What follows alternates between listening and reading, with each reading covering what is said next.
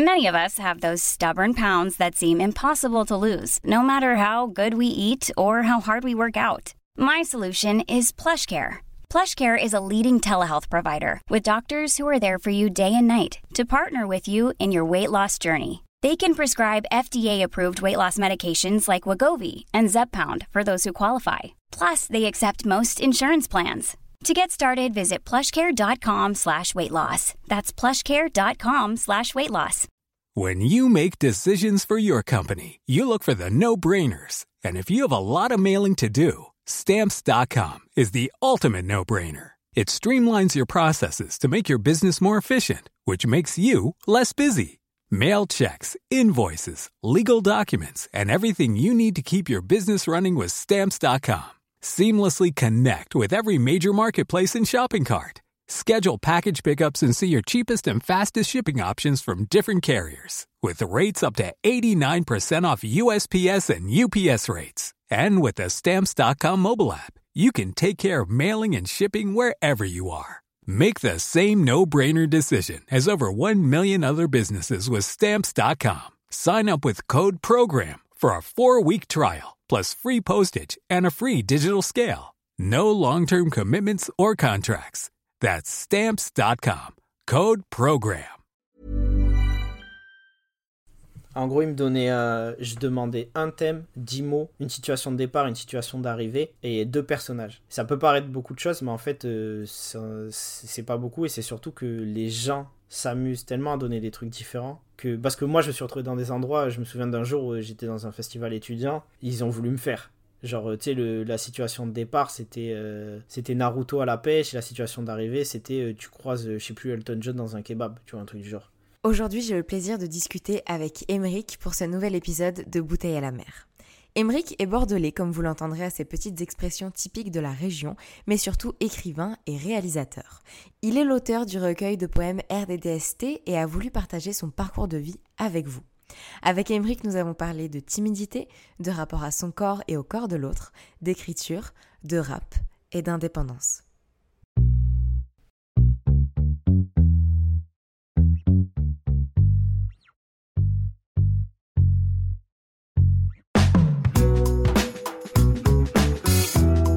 Vous écoutez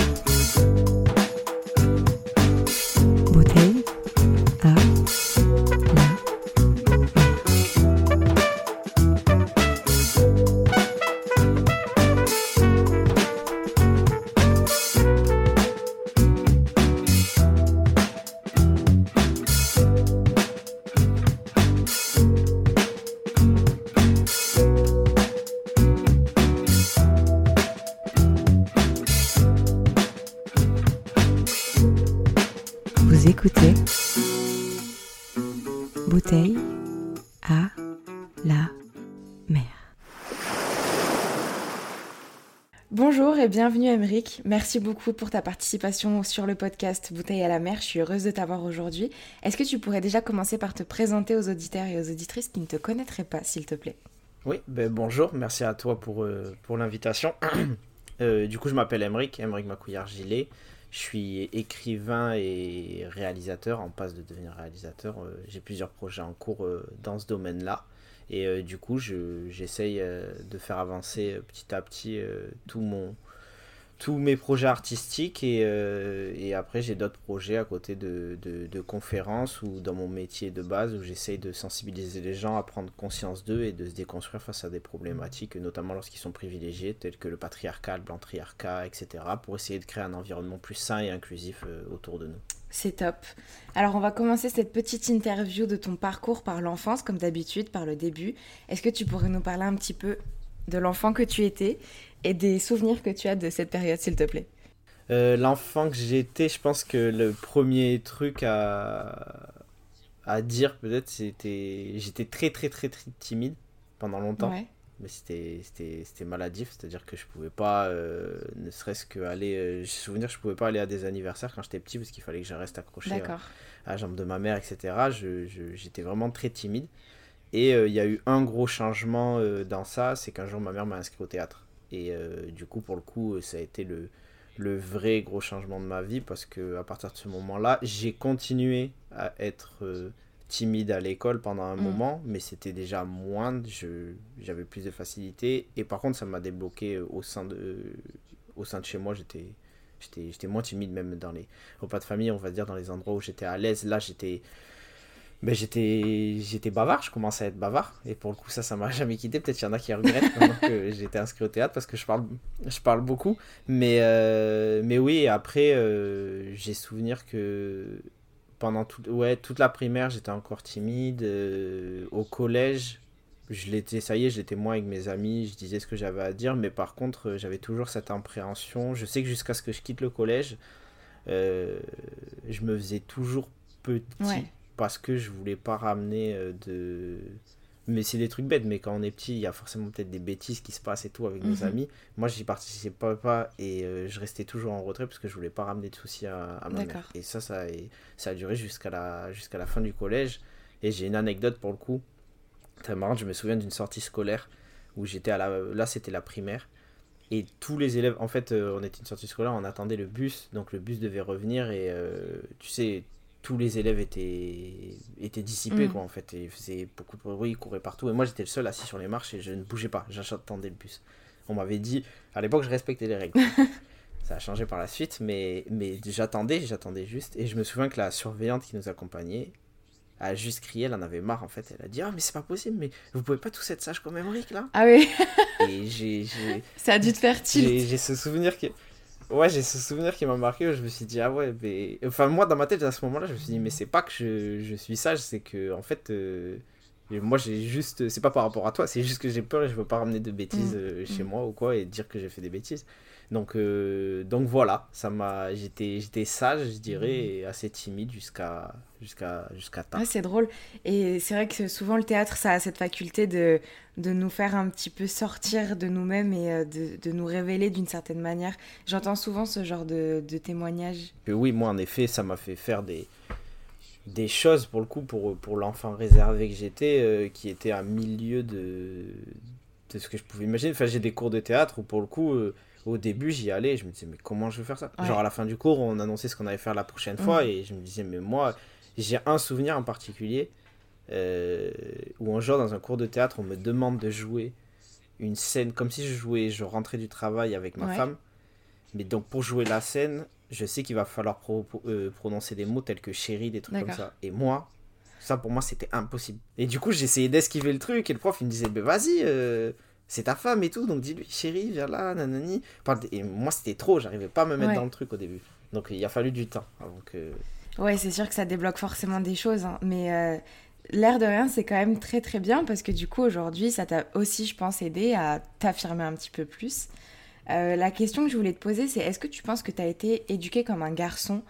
Ou est-ce que tu as le sentiment que ton éducation n'était peut-être pas forcément genrée? Comment tu vois les choses? Euh, si, si, je pense que. Bah, déjà, pour être très honnête, je pense qu'il faut remettre des, des, le, le contexte de son époque. Et il est vrai que, autant aujourd'hui, et c'est très bien, on se pose toutes ces questions-là, euh, on, on peut, on peut s'attarder sur certaines choses. C'était pas forcément le cas. euh, je suis de 93, donc Ouais. euh, au début des années 90. Euh, donc forcément, oui, j'ai grandi. euh, Alors, j'ai reçu une éducation où j'étais très libre de, de, de faire ce que je veux tout Mhm. de même. C'est-à-dire que peu importe euh, ce qui importait, c'était euh, que moi, ça me rende Ouais. heureux. Mais... euh, Enfin, après, je vais te prendre des exemples bêtes, mais moi, personnellement, j'ai jamais aimé jouer aux, aux petites Mhm. voitures. Quand- Alors que c'est le, le truc Ouais, cliché quand on complètement. est garçon. J'avais des petites voitures. J'avais des petites voitures chez moi, mais j'y touchais pas. J'ai souvenir aussi qu'on m'achetait pas mal d'Action Man. Je ne sais pas d'où c'est- d'où c'est venu ce truc parce que genre j'ai aucun souvenir d'aimer genre ces grands Ouais, bonhommes, ouais. tu vois. Mais euh, donc j'y jouais pas, mais forcément oui c'était genré dans le sens où, euh, où euh, oui à la euh, et puis tu sais l'éducation euh, c'est pas que ce que tu reçois à la maison, c'est la continuité dans l'école et là-bas les problématiques c'est pareil. Moi à la cour de récréation je jouais au foot, je jouais, je restais avec les garçons. Bah oui, forcément. c'était c'était voilà. Donc donc oui clairement c'est le cas. Après, comme je dis, j'ai pu faire ce, j'ai pu faire ce que je, ce que je voulais. Ok. Ça t'a, ça t'a pas non plus empêché d'être euh, toi-même? Non, parce que après, peut-être que tu vas vouloir en parler par la suite et qu'on va quitter le domaine de l'enfance, mais euh, moi aujourd'hui, euh, l'un des trucs qui me caractérise le plus, c'est que j'assume ma, ma sensibilité de manière très Mhm. forte et parfois sur des sujets où si tu veux, même dans mon groupe de, de, de, de potes garçons, tout le monde va pas forcément avoir la même sensibilité sur ces choses-là ou l'assumer de la même manière. Moi, pour, pour, pour eux, ça, ça, leur paraît normal et c'est même pas relevé parce que c'est Emmerich, entre guillemets. Donc, euh, c'est. c'est Emmerich, il a toujours été comme mm. ça. Et euh, enfin, toujours non, parce qu'il a fallu que je m'affranchisse de certaines choses. Mais, euh, mais aujourd'hui, c'est normal pour eux. Donc, donc non, ça m'a pas. Ça m'a pas empêché derrière, mais maintenant, comme j'en parle dans ma, dans ma conférence que je te disais en introduction sur la conscience de soi, euh, il faut que tu t'en affranchisses parce que forcément tu te prives de trucs. Et au-delà de te priver de certaines choses, tu les fais subir à l'autre. C'est-à-dire que cette sensibilité-là, euh, malgré tout, euh, ou si, tu, si tu restes dans un truc très genré, ça c'est un truc de garçon, ça c'est un truc de fille, et ben, peut-être que ça va te paraître sur des sujets bénins, mais mine de rien, ça va développer ce que j'appelle la main fragility, et ça va t'empêcher d'avoir certaines acquaintances avec certains sujets, de de te questionner sur des problématiques euh, de genre, d'orientation sexuelle, sur, des, sur, sur, les problématiques féministes, tout ça, et tu vas déclencher, ou tu vas peut-être même déclencher en toi une certaine colère quand on va te parler de ça, et ça c'est la main fragility. Donc, euh, donc ça peut dans ce sens-là euh, te priver de certaines choses. On va, on va continuer un petit peu sur toute cette période, et on va entamer l'adolescence, période aussi très charnière. Quelle adolescente tu étais, quel souvenir tu as de cette période? Ben là, l'adolescence, on parle à partir de, de 14 ans, je présume. Ouais, à partir du moment où tu te sens ado, à quel moment tu, tu sens qu'il y a eu un ben, changement euh, ben, Moi, pour le coup, je pense que c'est à partir de ce âge-là, où je me suis vraiment senti ado et différent du. Euh, qu'il y a eu une cassure avec euh, l'enfant que j'étais en primaire, je vais mm. dire. Je pense que c'est aux alentours de. Quand j'arrive en 4ème, 3ème, mhm. parce qu'avant, tu... moi en tout cas, je restais dans un truc assez infantile. Et quatrième, troisième, ben, c'est le premier rapport avec. Euh, avec les. Enfin, ouais, il y a un premier rapport avec les filles parce que c'est là où peut-être les trucs des amourettes, etc., ça commence. Mhm. Euh, autant te dire que moi à l'époque, euh, personne me donnait l'heure, donc mon premier rapport il est très lointain. il est très lointain ça, mais je sais qu'en tout cas, je me considère ado parce qu'il y a ces problématiques-là qui commencent à arriver, à savoir de. J'ai souvenir, il y a des gens qui s'invitent, qui font des, des des petites soirées entre eux, des petits après-midi, etc. entre eux. Et euh, pour tout te dire et pour être très sincère, euh, j'ai le souvenir d'une adolescence, c'est ça euh, au lycée y compris, d'un... J'étais là, j'avais, mon groupe d'amis, etc. Mais j'étais... Je me sentais toujours en retrait, et je pense que c'était le cas, parce que j'étais quand même de nature assez solitaire et de nature assez solitaire aussi parce que euh, parce que je trouvais pas mes marques en fait dans, certains pour être très clair euh, moi mes amis euh, je viens d'une classe assez populaire et du coup moi mes amis c'était c'était certaines en fait jusqu'au collège ça a duré à savoir que les clichés c'était des gens très intelligents et des gens très bien mais moi mes amis c'était peut-être les élèves dissipés au collège sur certains points et moi, du coup, je voulais pas être affilié aux bêtises pour pas ramener un moment. Du coup, dans le collège, j'avais euh, d'autres amis, entre guillemets, un autre groupe d'amis.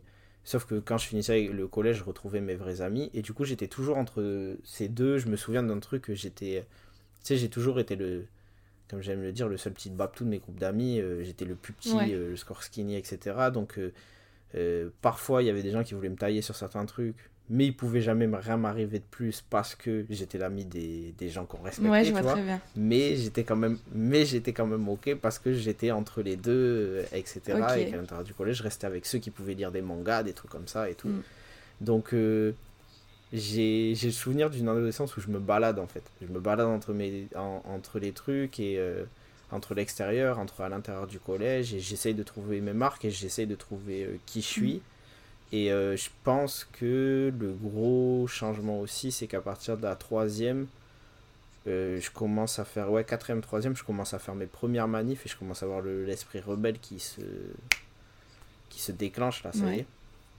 Et, euh, et du coup, je commence à m'intéresser à certaines choses. Ben, évidemment, quand tu es au collège, et surtout à l'époque, c'était pas comme aujourd'hui, Internet, Instagram, les trucs où t'as pas tous les comptes déconstruits et tout, donc tu cherches, mais faut, faut faire le tri et tu, tu, prends aussi de mauvaises infos sur certaines choses et Complètement, tout. Mais, euh, mais ça m'a permis d'arriver euh, plus tard, euh, bah, je mets ça encore dans l'adolescence. hein. Pour moi, on, est, on dit souvent préadulte quand on est au lycée, mais pour moi, ça continue un peu l'adolescence. Mais ça m'a permis d'arriver au lycée avec certaines questions au moins que je voulais challenger. Et où là, tu as un peu plus d'outils parce que tu peux aller faire des recherches, tout Mhm. ça. Et, et, et ouais, mais j'ai souvenir du, du- d'une adolescence où. euh, Après, je- je- honnêtement, je te dis, je pense que à l'époque, il y a certains trucs qui auraient pu être plus traumatisants pour moi, mais que je les ai pas forcément euh, conscientisés sur le Ouais. moment. Tu penses à quoi par Et, exemple? euh, c'est,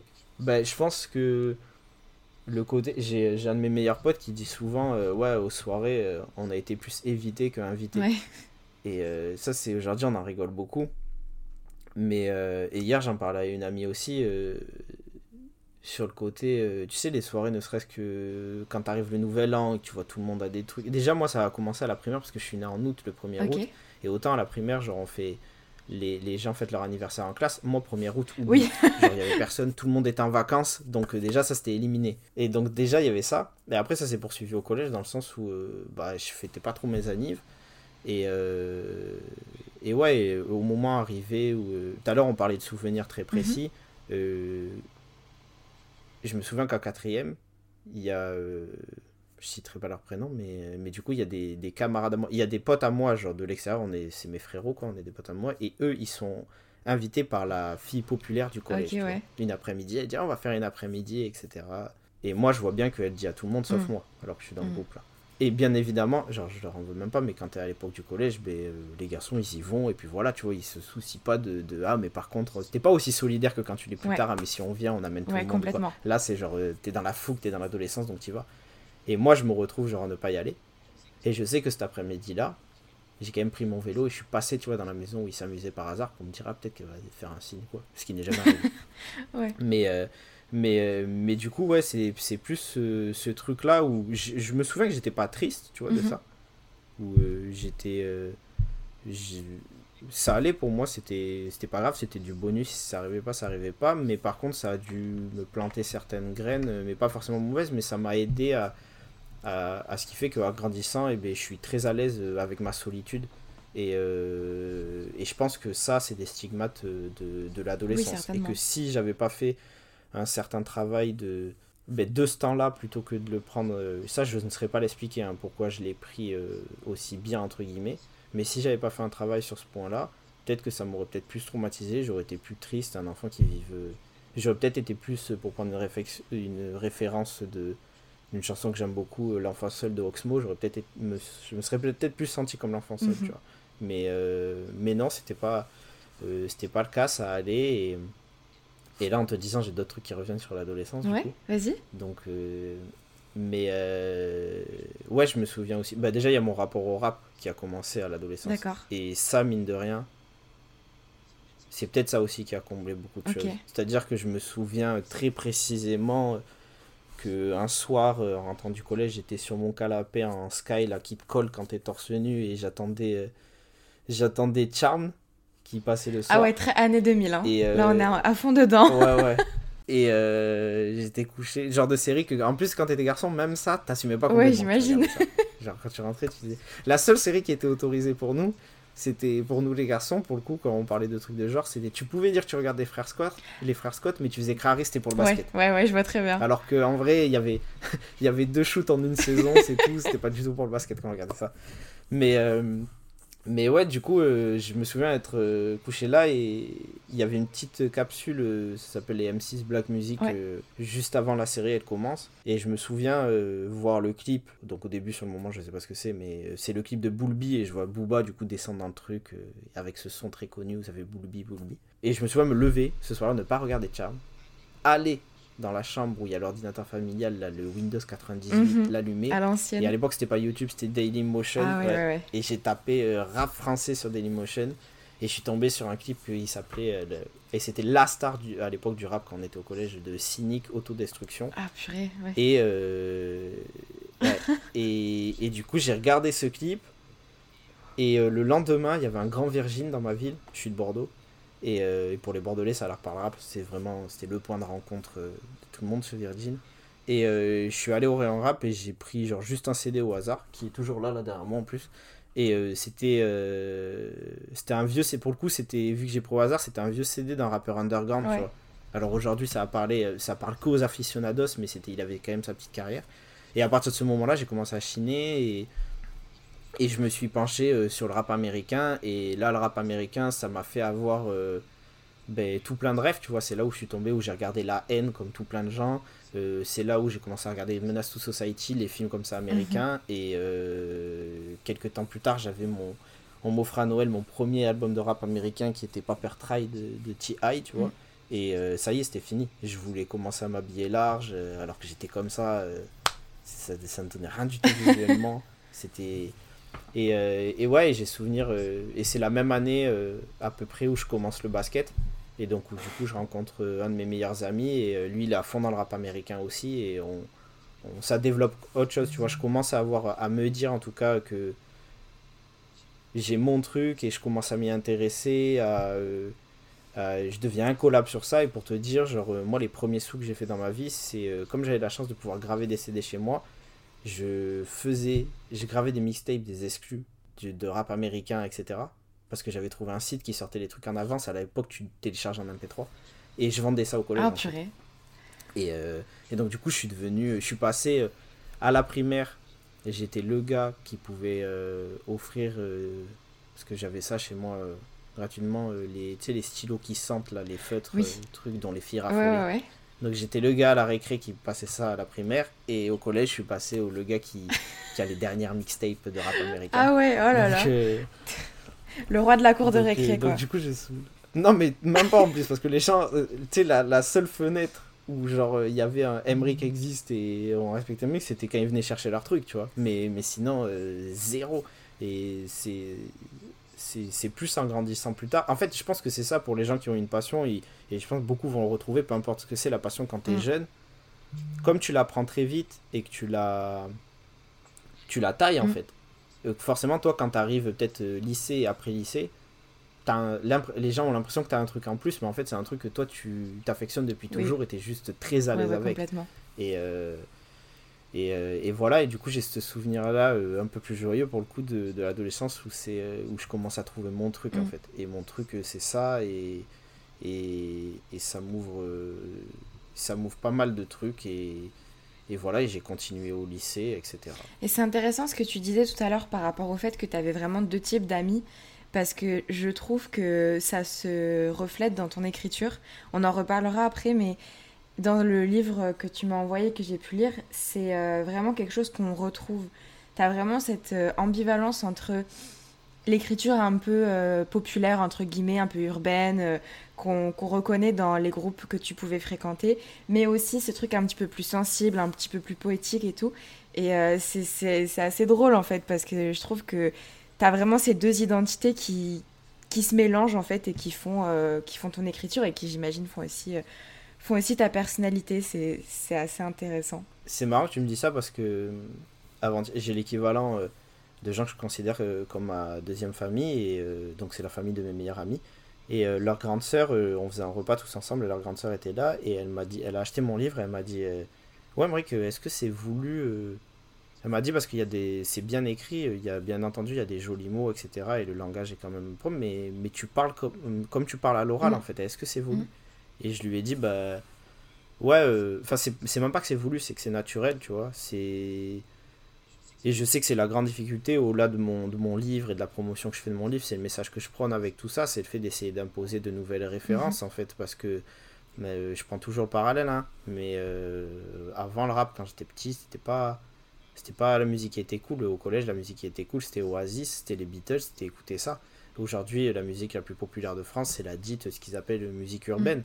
Euh, qu'est-ce qui a permis que cette musique-là atteindre ce seuil-là, au-delà du, de tout le travail des artistes, c'est surtout que l'indépendance a été permise dans le milieu musical et que forcément, si tu peux t'organiser tout seul, tu as forcément des, des, nouvelles rêves qui vont émerger. En littérature, ça, c'est pas possible. Mm. Donc, en effet, moi, quand j'arrive en maison d'édition ou que, ou que je me place ou que les gens me lisent, je suis, j'écris pas pareil que Rimbaud. Genre, je suis pas, c'est pas Victor Hugo, c'est pas Les Misérables que je vais mm-hmm. écrire. Et en plus de ça, moi, mes premières rêves euh, de littérature, ce qui m'a, parce que j'ai pas lu pendant longtemps, ce qui m'a réconcilié avec la littérature, c'était des mecs qui écrivaient, c'était la Beat Generation aux États-Unis, Bukowski, etc. Ils écrivent comme ça, ils écrivent comme ils sont dans la vie, comme ils parlent. Et donc, ouais, moi, euh, ça se ressent. Et... Mais, euh, mais la phrase que j'ai le plus entendue de ma vie quand j'ai commencé à écrire, c'est euh, des gens qui me parlaient et qui me disaient Ah ouais, c'est toi qui écris comme ça Alors, au début, c'était, violent parce que je savais jamais comment le prendre. J'imagine. Mais, mais oui, oui, tu, tu. Ouais, je suis capable de Autant dans la vie, moi je me sentirais euh, pas du tout mal à l'aise si tu me mets face à quelqu'un qui a fait l'ENA ou Sciences Po et qu'on doit parler euh, toute une après-midi, euh, je le tiens sans souci. Et autant si je me retrouve en bas d'un bat et je dois parler avec des gars de mon enfance, je me sens tout aussi à l'aise. quoi. Et je change pas, je m'adapte même pas, c'est juste que j'ai les deux et que les deux, du coup, ça fait un tout et ça se ressent dans mon écriture. Oui, complètement. On va revenir un tout petit peu à l'adolescence parce que là, on a, on a teasé des sujets dont on va parler un petit peu plus après. Euh, j'aimerais bien te poser la question que je pose à tout le monde, que je trouve super intéressante. C'était quoi ton rapport au corps quand tu étais adolescent? Parce que c'est vraiment un sujet euh, qui, amène à, comprendre un petit peu plus les gens, je trouve.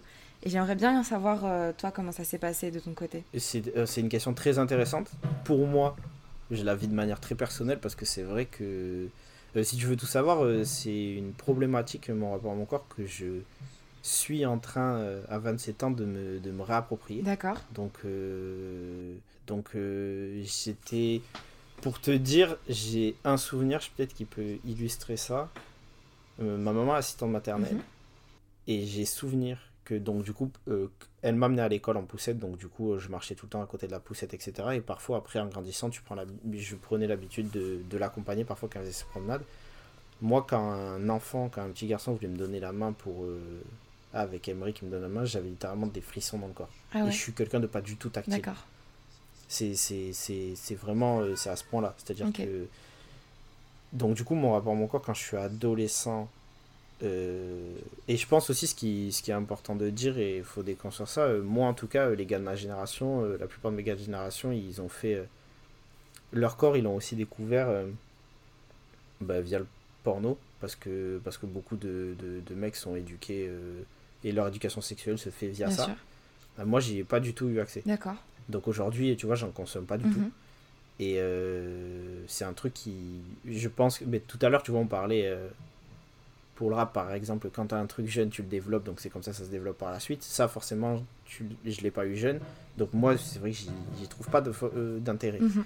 Mais mais du coup, ça a joué, je pense aussi. Certainement. Ça a joué parce qu'il y a ça euh, et il y a aussi le fait que clairement ça joue aussi, je pense. Euh, mais pas que sur le plan, attention, pas que sur le plan sexuel, hein, mais sur le plan juste de ouais, l'intimité, de ton rapport dans la glace, comment te positionner et tout. Moi, jusqu'à très tard, jusqu'à mes 19 ans, j'étais dans la même chambre que mon petit frère. Ah donc du coup... Ça aide pas pour, euh, pour se découvrir. non. Non, sur, sur tous les plans, tu vois, d'intimité, que ce soit bah, là, je quitte 30 secondes le rapport au corps, mais moi, ne serait-ce que pour euh, passer un appel à mes amis, j'appelais jamais. Eh Parce que j'avais l'impression, tu vois, de, de développer, de, de, dévoiler, tu vois, une part de mon intimité, puisque tu racontes des trucs, et moi, je suis pas à l'aise mhm. avec ça, je suis quelqu'un de très pudique euh, et tout. Et donc, du coup, du coup, que ce soit sur des points comme ça, ou sur des points euh, plus, pour revenir plus physique rapport au corps, je sais que j'ai un rapport, j'avais un rapport distant à ça. Et en plus de ça, après, ça, ça change peut-être euh, selon chaque personne, mais moi, en vrai de vrai, euh, dès la euh, quatrième, troisième, il y a, dans mon collège, les jeunes découvraient leur rapport au corps, ils avaient commencé aussi à avoir des histoires, tu vois, entre filles, garçons, etc. Et moi, en plus de ça, je te dis honnêtement, je t'ai dit, on me donnait pas l'heure. Donc ça veut dire que qu'il y avait même pas, il y avait même pas, il y avait, j'avais même pas ce rapport-là non plus, tu vois. Oui, je vois. Je, je me souviens, et, et comme j'avais ce côté encore très timide qu'on évoquait tout à l'heure, et notamment avec les filles, mhm. et ben, encore une fois, une anecdote précise, mais je me souviens qu'un jour j'étais au collège, il y avait une fille que je trouvais trop belle qui s'appelait Sonia dans ma classe, et euh, c'était l'une des seules feuilles populaires qui me parlait un peu, tu vois. Et on était au fond des cours de maths, et elle m'a dit, euh, elle s'est retournée vers moi, elle a dit, mais mec, t'as déjà embrassé une fille? Et tu sais, c'était la question, euh, à l'époque, si tu, tu, disais non, c'était ah, tu... et j'ai un poteau à moi qui s'est retourné et qui attendait la réponse. Et moi, comme je mentais pas, j'ai dit euh, non. Et je me souviens, j'étais tout rouge, j'étais gavé, gêné. Alors bah oui, tu m'étonnes. Euh, pardon, je dis gavé, c'est mon côté bordelais. J'étais très gêné. Et parce que, alors qu'en soi, il n'y a, pas, y a pas de honte, tu vois, tu as le droit de ne pas en avoir. Oui, mais bon, à cet âge-là, c'est toujours la question un peu, euh, un peu qui tue, quoi. C'est ça. Mais du coup, j'avais ce truc. Mais moi, en fait, c'était voilà, c'était pas ça qui me gênait. C'était pas le, le, nom, en fait. Le nom me gênait pas. C'était le fait d'évoquer ça qui me gênait. Mm. Et du coup, euh, et pareil, je me souviens que première petite amie, je l'ai quand je suis en troisième. Et moi, euh, mon rapport au corps, je pense, était tellement. Euh, je m'en coupais tellement que du coup, euh, je me souviens que les premières fois que je suis avec cette petite amie, quand je veux genre juste lui poser la main, tu vois, euh, dans le dos ou etc. ou quelque part, etc. Je demandais autorisation. Je dis je peux. Alors aujourd'hui, ce serait considéré comme euh, avec toutes les problématiques qu'on en parle plus de consentement et tout, genre tant mieux, très bien. Mais je vais pas faire le, faux héros euh, qui avait déjà ça en tête, etc. C'est pas du tout ça. C'est parce que moi j'étais pas assez à l'aise pour. Mhm. et, et, je me souviens pareil quand j'étais au collège, tu sais, il y a eu un jour, il y a eu cette mode qui arrive où les gens se faisaient la bise pour se dire bonjour. Ça arrivait au collège ça. Moi j'étais tellement gêné de ça que je me souviens demander à une fille qui s'appelle Julie, qui était considérée comme une amie à moi, par MSN la veille, ah, est-ce que le matin je peux te faire la bise Ah ouais, je vois. Je, je, comprends ce que tu veux dire en plus, parce que je pense qu'on n'est pas quand même assez nombreux à avoir euh, ressenti cette petite gêne. Moi, je sais, pour reprendre cet exemple-là, que au collège, pareil, j'avais beaucoup de difficultés à faire la bise aux garçons. Par exemple, tu vas avoir un groupe, euh, un groupe d'amis avec, je sais pas, deux, trois meufs et euh, un ou deux garçons. Je vais faire la bise aux filles sans problème, mais alors par contre, les garçons, c'est impossible, quoi. Parce que tu as ce truc de, de, pudeur un peu, parce que c'est très français de faire la bise. Hein. Tu vas faire la bise aux États-Unis, ils vont pas comprendre. Tu te rapproches comme ça du visage, c'est spécial quand même. Et il y a un côté très pudique quand même euh, et très très intime à faire la bise. Donc je comprends ce que tu veux dire. C'est quand même quelque chose euh, assez spécial quand tu penses. Je sais pas si le, dans le rapport au corps, toi tu englobes le rapport à la beauté. Tu peux. Entre guillemets, à comment on se, on, se projette. Mhm. Mais euh, euh, moi, je sais que. J'en parlais hier avec une amie. Euh, je t'ai dit, je fais aujourd'hui, je fais un, 1m72.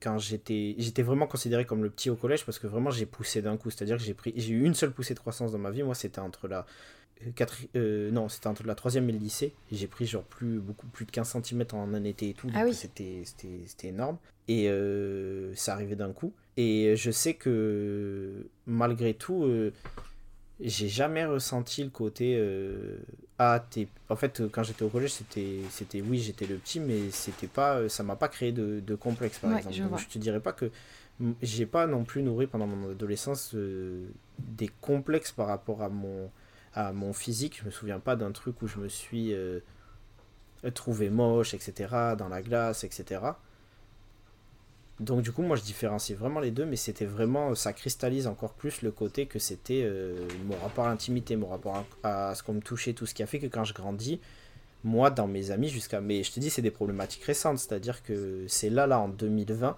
mhm. que pour la première fois de ma vie, quelqu'un m'a fait un, un câlin comme ça, et ça m'a pas gêné. Ah, Mais moi, avant, je suis une galère. C'est-à-dire que moi, mes amis à la fac, quand on faisait des soirées, quand il y avait des au revoir avec des gens qui partaient en Erasmus et tout, ils me demandaient, Emmerich, je peux te faire un câlin? Ils me demandaient avant, parce que je, moi, c'est. Tu... C'était pas possible. En gros, si, tu, si on se touchait, entre guillemets, c'est que j'avais une relation intime avec toi, et quand je suis dans l'intime, a... quand je suis dans l'intime, ça va, tu vois. Mais. Euh... Après, je sais pas s'il y a des sujets tabous. Non, tu peux parler de ce que tu veux. Mais euh, quand je t'ai dit, oui, c'est encore une problématique que je me je me réapproprie aujourd'hui. Euh, c'est-à-dire que pendant des années, du coup, le fait que je n'ai pas forcément de rapport intime avec mon corps à moi, mhm. fait que j'ai dédié, en grandissant, parce que forcément tu grandis et tu connais ta sexualité, etc. Mhm.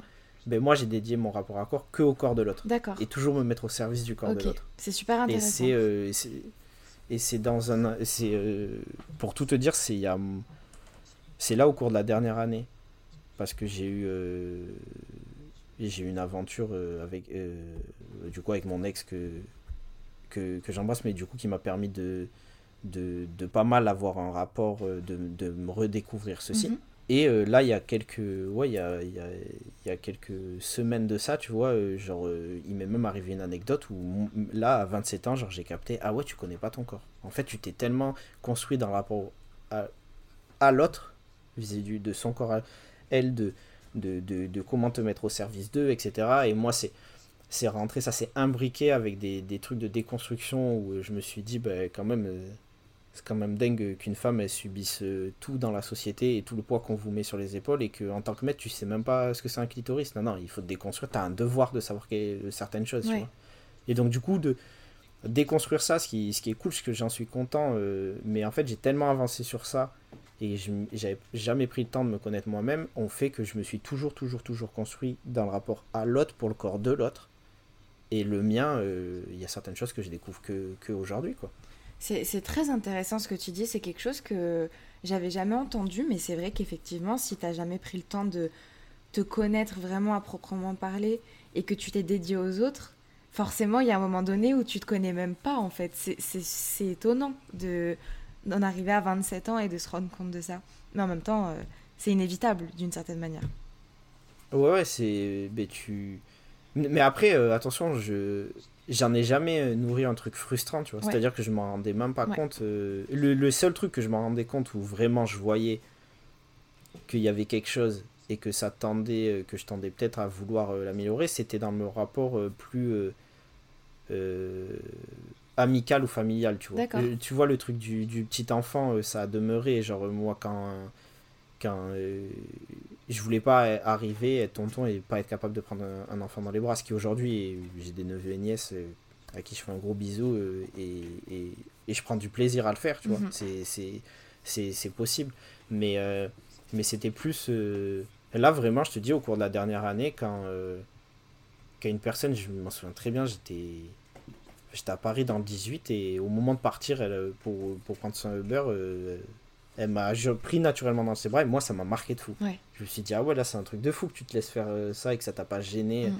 euh, que ça t'a pas gêné parce que sinon moi c'était c'est zéro, c'était plus ce rapport là qui me gênait. Après dans mon rapport à la euh, à mon corps dans la sexualité, tu vois, c'est un truc que j'ai conscientisé que récemment, mais je le vis pas mal parce que ça m'a permis de me déconstruire sur plein d'autres choses et pour le coup de pas être cliché sur, sur plein d'autres choses donc ça c'est ouais, c'est clair. Mais, mais maintenant il faut que faut que je m'occupe de moi. Euh, donc après le lycée, est-ce que tu pourrais nous parler un petit peu de ton parcours euh, post-bac? Ce que tu as fait comme études euh, Quel parcours tu as suivi Est-ce que ça a été difficile aussi pour toi de trouver ta voie? C'est difficile de trouver ma voie, non. Parce que dans ma vie, j'ai eu trois phases. Quand j'étais petit, je voulais être ingénieur pour construire les fusées à la NASA. Je ne sais pas pourquoi. Deuxième phase, j'ai voulu être architecte jusqu'en troisième. Et après la troisième, j'ai direct su que je voulais faire de la communication. Donc, ok donc le seul truc qui a été euh, difficile, c'est que les conseillères de soit dite orientation euh, sont parfois des conseillères de désorientation. Et moi, je suis arrivé dans mon lycée, je lui ai dit, je veux faire euh, l'ISIC. Et elle m'a dit, l'ISIC, ça n'existe pas. Alors que ma sœur était à l'ISIC. Donc j'ai dit, il s'avère que c'était une succursale dans la, salle, dans la fac de Bordeaux 3, mais ça existait. Et donc du coup, j'ai fait une alors il y a peut-être une année très importante pour le coup dans mon parcours que je dois parler, c'est que quand je suis sorti du lycée, moi je suis parti en droit dans un premier temps. Et euh, il s'avère que pour différentes raisons, euh, j'ai dû me mettre à travailler parce qu'il me fallait de l'argent. Donc du coup je suis devenu assistant pour un enfant autiste, qui est euh, une année qui m'a marqué parce que c'est cette année-là que j'ai commencé à écrire. Et après même sur le plan personnel, ça m'a apporté beaucoup de choses. Et, et du coup j'ai fait ça et c'est après cette année-là que je suis rentré en fac de communication, dans laquelle. Euh, bah alors moi la fac, euh, moi c'est après le lycée où toute ma vie s'est transformée euh, réellement. Mais ça c'est mhm. pas tant du côté études, c'est du côté plus personnel. Mais dans le côté études, ouais j'ai fait une fac de communication qui était très très très enrichissante parce que c'est la fac et si tu, tu c'est beaucoup théorique, mais si tu lis toute la théorie, tu vas en tirer des choses incroyables. Tout à l'heure on parlait quand tu as dit l'exemple la bise chez les Américains, moi, c'est à la fois que j'ai pu lire Roland Barthes, mythologie, et déconstruire tous ces rapports euh, aux sphères qu'on a dans les différents pays, qu'est-ce que ça signifie, euh, etc. Et euh, mhm. après la fac, j'ai fait le choix de... Je voulais du concret pour le coup. Et du coup, je me suis autofinancé et je suis parti faire une école de publicité, sub de pub. Et donc là, c'était beaucoup plus de, de, concret. Comme je t'ai dit, euh, j'ai professionnellement, j'ai eu ce que je cherchais là-bas. Maintenant, euh, le rapport à cette école, il a été plus euh, violent dans le sens social où, on, où j'ai clairement remarqué, on m'a fait clairement remarquer que je n'ai pas du même endroit que certaines personnes, etc. Et encore, c'était que sub de pub, entre guillemets, je parle. je, prends le, je prends le cas de mon, petit frère qui a fait une grande école. pour lui, ça a dû être encore plus violent parce que dans les grandes écoles, la différence de classe est encore plus, plus marquée. Mais, mm. mais voilà, je, mon parcours après, après, la, après la fac, c'est. En fait, c'est que si je dois parler de mon parcours, de mes études, comme j'ai toujours pris mes études comme vecteur de combat et que moi, il euh, n'y a, y a pas de cassure, tu vois, entre qui je suis et ce que je fais à l'école, forcément, je suis obligé de parler de, de, de, la période, en fait, de la faculté et de l'école, plus, que, de, plus mhm. que, que, des études à proprement parler. Après, je sais pas ce si c'est ce que tu veux aborder. Mais, On peut en parler. Mais, euh, mais ouais, du coup, euh, moi, la fac, ça arrive avec un moment où je te dis, ça commence par cette année-là, où donc du coup, je suis assistant pour un enfant autiste. Ouais. Euh, je suis pas du tout le mec le plus patient du monde de base. Mais, euh, mais là, t'es obligé de. de... Mm. Et, et, mine de rien, tu vois, tout à l'heure, je te disais, euh, quand tu grandis, là aujourd'hui, je conscientise des choses de mon adolescence où je me dis, ah, en fait, c'est ça qui a eu un impact sur moi. Et c'est pareil, c'est mon expérience avec cet enfant-là, avec Johan. Euh, aujourd'hui, je me dis que forcément, dans ma capacité à poser mon prisme, à me mettre à la place de l'autre, vu l'année où c'est arrivé, ça a été un truc charnière. Parce que tu peux pas passer un an avec un enfant comme ça. Moi, déjà, premier cours, euh, premier jour où j'arrive euh, avec cet enfant, je suis dans la cour de récréation j'ai pas forcément cette barbe là que j'ai à l'époque et tout, donc je fais jeune, tu vois, quand même. Je, j'ai à peine 18 ans, donc je sors juste du lycée. Euh, et donc je suis dans la cour de récréation, tout le monde me repère pas et je suis en retrait. Et de toute façon, j'ai pas de rapport encore très étroit avec Johan. Et je vois un autre gosse du collège arriver et se foutre de la gueule d'une manière ignoble face à lui, tu vois. Et donc, déjà dans les premières minutes, je me suis dit, ah ouais, en fait, le collège c'est si violent que ça sur certaines choses. Mhm. Et, euh, et du coup, ça me pousse à. Bon, j'interviens évidemment. Et, et, puis, et puis ça me pousse à, plein de trucs. Et je te dis, je commence euh, l'écriture euh, cette année-là. Euh, et derrière, j'enchaîne avec la fac. Et la, la fac de com, je rencontre des gens. des Moi, je dis toujours, c'est des femmes qui m'ont sauvé. Parce que sinon, j'aurais été un petit misogyne et lambda de base, tu vois, qui, qui se déconstruit pas sur les choses. Je pense que j'avais subi un arrachement à la culture de par la classe populaire dans laquelle j'étais et je m'y remets. Je commence euh, via des femmes à aller au musée, à lire certains livres, etc. Et du coup, ça me, je commence à me déconstruire sur tout, tout, tout plein de choses. Et je commence à, à, appréhender d'autres sujets, à me mettre à la place d'eux, en fait, tout simplement. Ouais. Et, euh, et donc, forcément, euh, forcément ça, ça développe le truc. Et, et là, pour le coup, je t'ai dit autant pendant très longtemps, et ça se ressent de toute façon dans mon écriture, autant pendant très longtemps, on me donnait pas l'heure euh, avec les filles, autant euh, là à la fac, ça y est, je commence à fréquenter des femmes, pour le coup. Et, et ça change, en vrai, ça change ma vie, tu vois, parce que. Parce qu'il y a peut-être des. Moi, euh, clairement, c'est il y a toujours ce truc de éviter ou inviter aux soirées, où je vais pas forcément, je suis pas forcément plus invité aux soirées avec mes potes, parce que. Parce que quand les gens commencent à capter, Emmerich, quand il vient, il vient avec certaines personnes, et tu sais, les clichés des gens, malheureusement, n'ont pas envie que certaines personnes Voilà, viennent aux soirées. Donc, du coup, moi, mes soirées, je les passe euh, soit seul, mais je suis en paix avec ça, soit avec une femme. Et donc, du coup, euh, c'est soit je me découvre moi-même, et soit quand tu es avec une femme, tu te découvres aussi toi-même, euh, soit je me découvre moi-même et je découvre quelqu'un d'autre. Donc, franchement, ça, ça, ça, change ma vie. Moi, mes années fac, elles sont charnières. C'est à partir de 20 ans où, où il y avait. Tu sais, quand j'étais petit, du collège au lycée, j'ai toujours eu cette petite voix en moi où je savais en vrai que j'étais insensible. Que moi, certifié de l'Overboy, ça fait longtemps que je le savais. Mais la société te rattrape.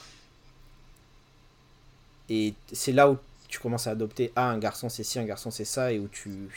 Et en fait, ça m'a juste permis, euh, les années fac, de faire exploser cette voix qui était vraiment moi, qui était vraiment moi, et de la faire résonner en fait. Et, euh, mm. et même sur les sujets où je te dis, j'étais euh, j'étais engagé j'étais quelqu'un qui, qui, prenait position mais là à la fac genre ça explose et, et c'est vraiment pour le coup euh, je, je monte des trucs genre je monte des trucs de moi-même et tout.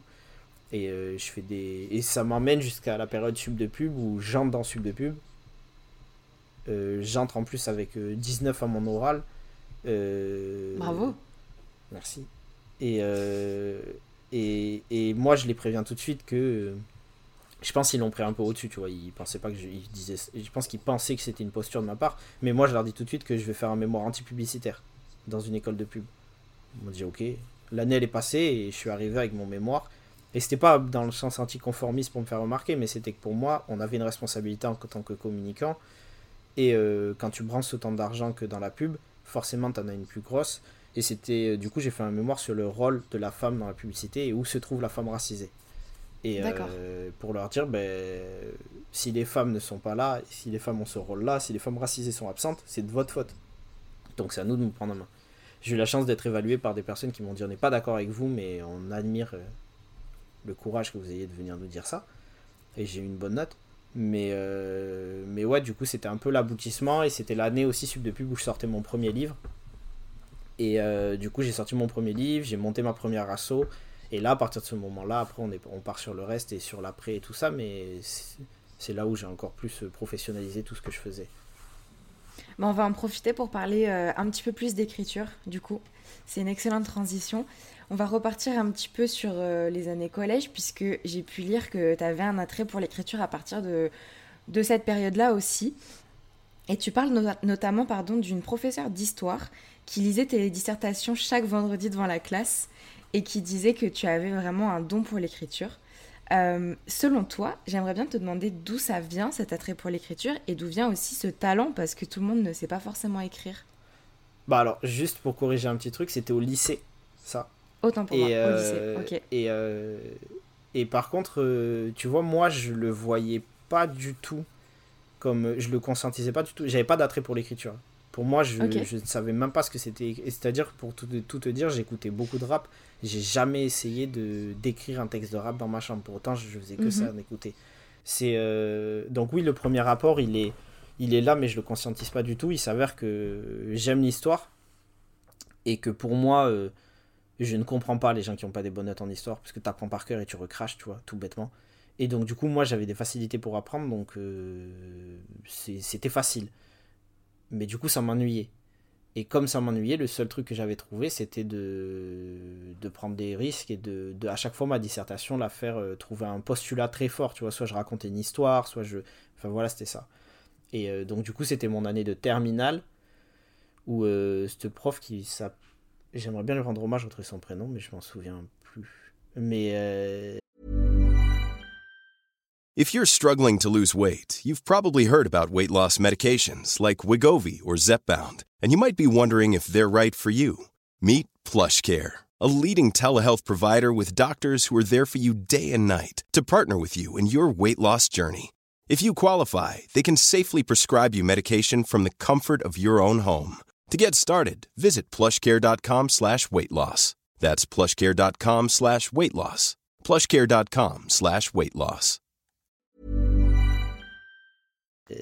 Mais en tout cas, euh, bonjour à elle. Pour ceux qui étaient à Montesquieu ces années-là, c'était une prof avec qui je veux cours, si un jour déjà entendre ça.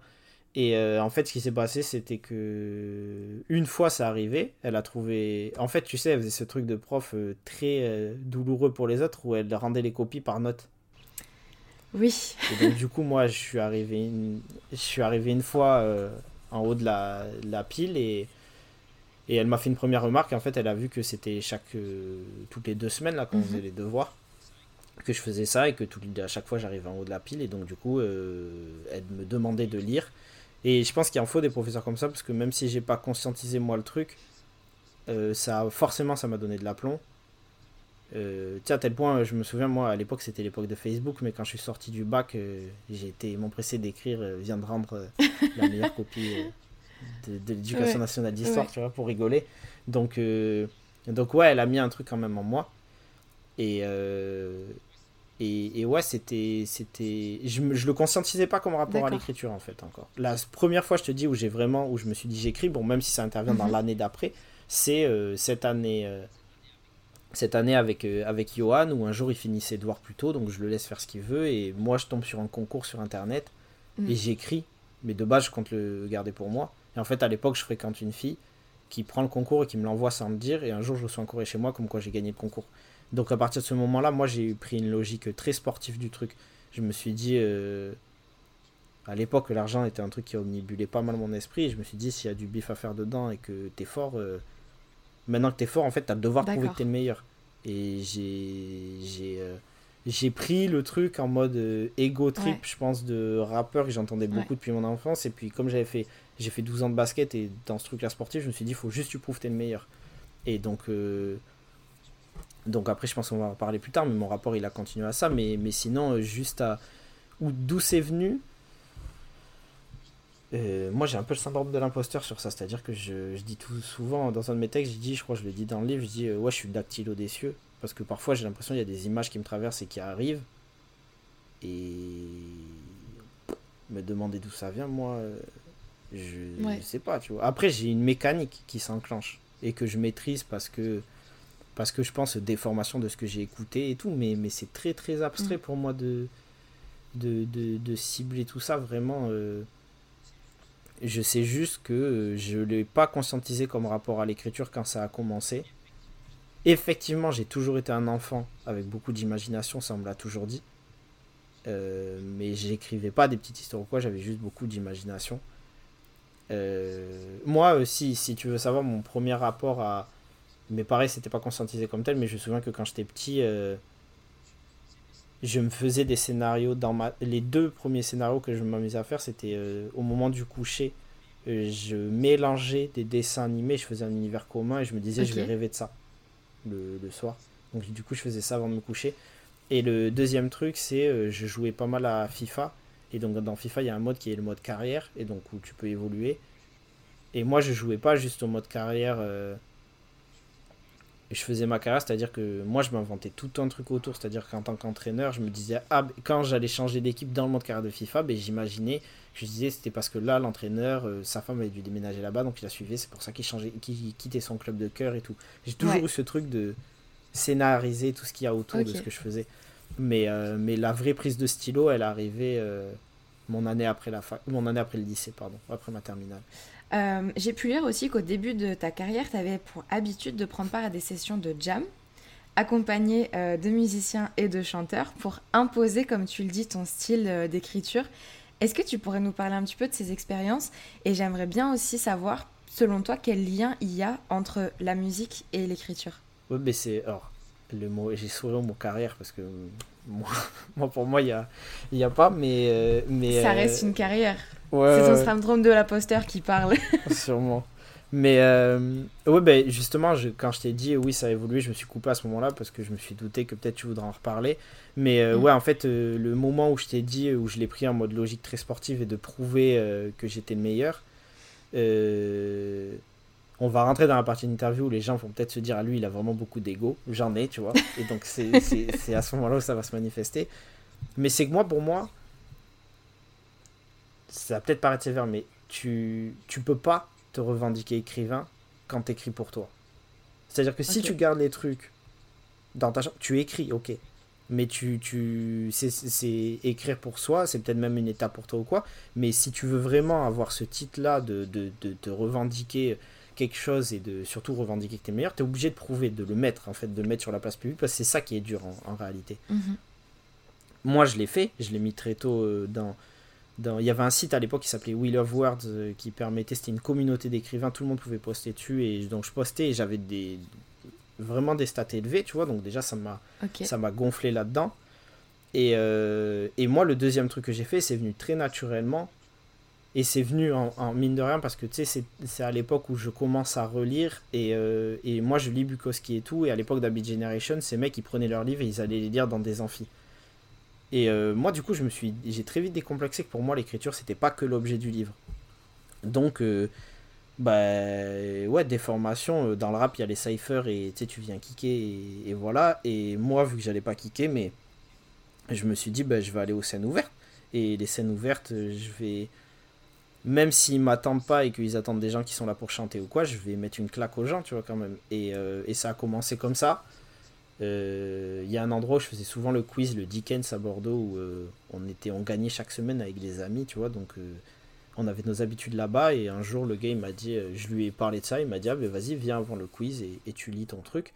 Et ça a tout de suite pris, et donc du coup j'ai fait cette scène ouverte, plus une, plus l'autre, et, et du coup, moi, ouais, est venu très vite le truc de me dire, je parlais tout à l'heure d'un certain ego, mais moi à partir de ce moment-là, aujourd'hui, en termes d'écriture, ça m'a permis de moi-même me dire ouais ben à Bordeaux t'es le meilleur parce que si, si on parle si on parle de chiffres il y a personne qui a fait mes chiffres et moi d'autres écrivains en session qui viennent prouver le contraire il y en a pas j'en vois pas donc c'est c'est tu mhm. peux pas te revendiquer genre comme euh, sur le même plan que moi si jamais tu viens pas te confronter à moi en fait et, mhm. euh, et, surtout moi j'allais dans des zones où je me mettais en difficulté et mon rapport à la musique il est mais ben, pareil encore une fois un truc que tu conscientises plus tard mais à l'époque j'écrivais juste sur papier je disais, euh, parce qu'on a vite essayé de me mettre dans la case, ah mais tu devrais rapper, parce que quand t'écris en plus ça rebondit, etc. Et je disais, non, non, moi c'est le livre. Aujourd'hui, je me tourne plus vers la musique, à savoir que je prends énormément plaisir à écrire pour les autres, pour des voix, euh, pour des voix, euh, chose que mhm. j'essaye de développer. Donc, si dans les auditeurs il y en a qui cherchent à avoir des textes, des paroliers, qui n'hésitent pas. Et, et même moi, tu vois, quand tu vas sur mon Insta, je fais ce que j'appelle des capsules poétiques et je le, du coup je pose ma voix et je lis mes textes sur de la musique. Quand tu prends l'évolution de quand j'ai commencé et aujourd'hui, tu te rends compte que même moi dans ma diction, c'est de plus en plus rythmé. Est-ce que ça va aller vers, euh, vers quelque chose qu'un jour je vais carrément faire de la chanson? C'est possible, je sais pas, tu vois. Mais c'est un truc qui me parle et que j'ai dans ma tête quand même. Mais mm. euh, ouais, ces sessions jam là, euh, ça m'a permis de. Le truc que j'en garde le plus, c'est la mise en danger. Parce que quand tu viens toquer et que tout le monde est dans une vibe de fou euh, et tu leur dis ouais excusez-moi les gars moi je veux pas chanter il n'y a pas d'instrument juste je vais vous lire un texte t'es obligé de leur mettre une claque et je pense que cette mise en danger là je l'ai encore plus poussé puisqu'ensuite j'ai créé le concept qui s'appelle puzzle de mots MAUX et de pensée justement c'est ma c'est ma question juste après donc parfait enchaîne et, et ben du coup